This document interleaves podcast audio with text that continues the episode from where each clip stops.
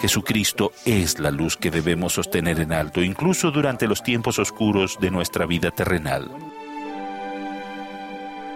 Bienvenidos a este episodio del podcast de la Conferencia General. Hoy escucharemos el discurso del elder Thierry K. Mutombo. Seréis libres. Mis queridos hermanos y hermanas, estoy muy agradecido por el privilegio de dirigirme a ustedes desde África.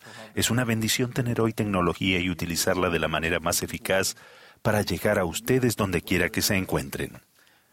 En septiembre de 2019, mientras servíamos como líderes de la misión Maryland Baltimore, la hermana Mutombo y yo tuvimos el privilegio de visitar algunos sitios históricos de la iglesia en Palmyra, New York, al tiempo que asistíamos al seminario de líderes de misión. Disfrutamos nuestra visita en la arboleda sagrada y nuestra atención al visitarla no era tener una manifestación especial ni una visión. Sin embargo, sí sentimos la presencia de Dios en ese sagrado lugar. Nuestro corazón se llenó de gratitud por el profeta José Smith. En el camino de vuelta, la hermana Mutombo notó que yo tenía una gran sonrisa mientras conducía y me preguntó, ¿cuál es el motivo por el que te estás tan feliz? Le respondí, mi querida Natalie, la verdad siempre triunfará sobre el error y la oscuridad no continuará en la tierra debido al Evangelio restaurado de Jesucristo. Dios el Padre y Jesucristo visitaron al joven José Smith para sacar a la luz lo que estaba oculto, para que pudiéramos recibir el conocimiento de las cosas como son, como eran y como han de ser. Después de casi 200 años, muchos todavía buscan las verdades necesarias para liberarse de algunas de las tradiciones y mentiras que el adversario difunde por todo el mundo. Muchos son cegados por la sutil astucia de los hombres. En su epístola a los Efesios, Pablo enseñó, Despiértate tú que duermes y levántate de entre los muertos, y te alumbrará Cristo. El Salvador prometió que Él será la luz para todos los que escuchen sus palabras.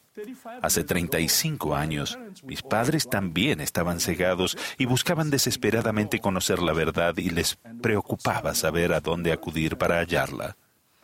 Mis padres nacieron en una aldea donde las tradiciones están profundamente arraigadas en la vida de las personas y de las familias. Ambos dejaron su aldea cuando eran jóvenes y fueron a la ciudad en busca de una vida mejor. Se casaron y formaron su familia de manera muy modesta. Éramos casi ocho personas en una pequeña casa. Mis padres, dos de mis hermanas y yo, y un primo que solía vivir con nosotros. Yo me preguntaba si en verdad éramos una familia, ya que no se nos permitía cenar en la misma mesa con nuestros padres. Cuando papá regresaba del trabajo tan pronto como entraba en la casa, nos pedía que fuéramos afuera. Las noches eran muy cortas, ya que no podíamos dormir debido a la falta de armonía y verdadero amor en el matrimonio de nuestros padres. Nuestra casa no solo era pequeña, sino que era un lugar oscuro. Antes de conocer a los misioneros, todos los domingos asistíamos a diferentes iglesias. Era obvio que nuestros padres buscaban algo que el mundo no podía proporcionarles. Esto continuó así hasta que conocimos al elder y a la hermana Hatchings, el primer matrimonio de misioneros mayores llamado a servir en Zaire, conocía como República del Congo hoy en día. Cuando comenzamos a reunirnos con esos maravillosos misioneros que eran como ángeles enviados de Dios, noté que algo comenzó a cambiar en nuestra familia. Después de nuestro bautismo, poco a poco, comenzamos a tener de verdad un nuevo estilo de vida gracias al Evangelio restaurado. Las palabras de Cristo comenzaron a ensanchar nuestras almas. Estas comenzaron a iluminar nuestro entendimiento y se volvieron exquisitas para nosotros, ya que las verdades que recibimos eran evidentes y podíamos ver la luz. Y esa luz se volvía más brillante cada día. Esa comprensión del porqué del Evangelio nos estaba ayudando a llegar a ser más semejantes al Salvador. El tamaño de nuestra casa no cambió ni tampoco nuestra condición social. No obstante, fuimos testigos dio un cambio en el corazón de mis padres cuando orábamos todos los días en la mañana y en la noche. Estudiábamos el libro de Mormón, llevábamos a cabo la noche de hogar. En verdad nos convertimos en una familia. Todos los domingos nos despertábamos a las seis de la mañana para prepararnos para ir a la capilla y viajábamos durante horas para asistir a las reuniones de la iglesia. Todas las semanas sin quejarnos. Contemplar eso fue una experiencia maravillosa. Nosotros que solíamos caminar en la oscuridad, desechamos las tinieblas de entre nosotros. Recuerdo un día en que yo no quería levantarme temprano para la oración familiar y murmuré a mis hermanas, de veras que no hay nada más que podamos hacer en esta casa, solo orar, orar y orar. Mi papá oyó mi comentario y recuerdo su reacción mientras me enseñaba de manera amorosa pero firme. Mientras estés en esta casa, orarás, orarás y orarás. Las palabras de mi padre resonaron en mis oídos todos los días. ¿Qué creen que hacemos la hermana Mutombo y yo con nuestros hijos hoy? Oramos, oramos y oramos. Ese es nuestro legado.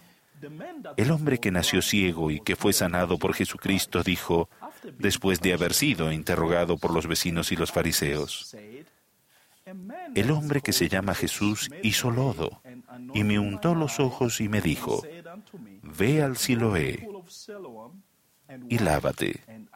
Y fui y me lavé y recibí la vista. Una cosa que sé es que fui ciego y ahora veo.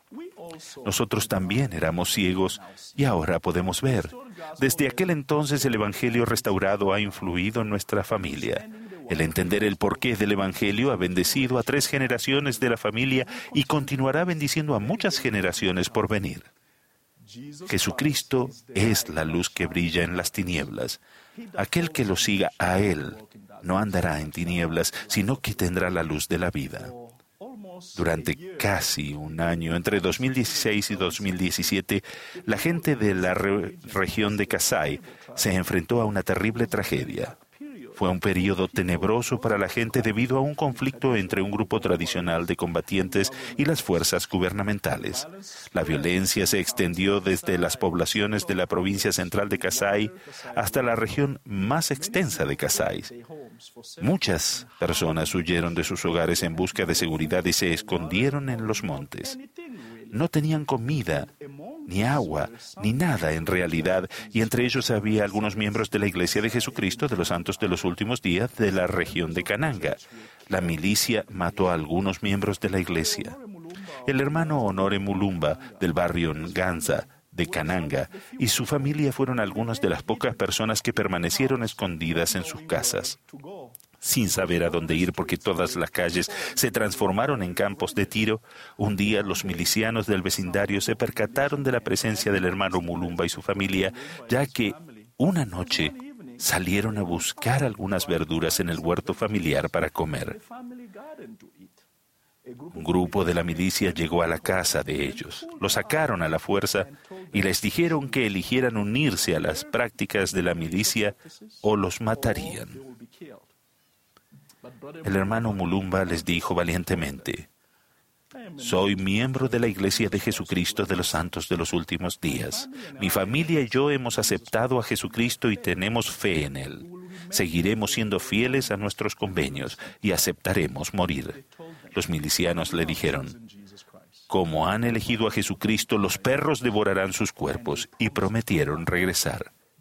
No obstante, nunca regresaron y la familia se quedó allí durante dos meses y nunca los volvieron a ver. El hermano Mulumba y su familia mantuvieron encendida la antorcha de su fe, recordaron sus convenios y fueron protegidos.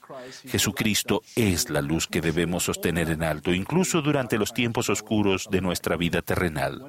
Cuando elegimos seguir a Cristo, elegimos ser cambiados. El hombre que cambia por Cristo será guiado por Cristo y preguntaremos, como lo hizo Pablo, Señor, ¿qué quieres que yo haga? Seguiremos sus pasos, andaremos como él anduvo. Testifico que aquel que murió, que fue sepultado y que resucitó al tercer día y ascendió al cielo para que ustedes y yo recibamos las bendiciones de la inmortalidad y la exaltación. Él es la luz, la vida y la verdad. Él es antídoto y solución para la confusión del mundo. Él es el modelo de la excelencia para la exaltación. Sí, Jesucristo. En el nombre de Él, Jesucristo. Amén. Esperamos que hayan disfrutado del discurso del elder Thierry K. Mutombo, Seréis libres, de la sesión del sábado por la tarde de la Conferencia General Anual número 191 de la Iglesia de Jesucristo de los Santos de los Últimos Días, de abril de 2021.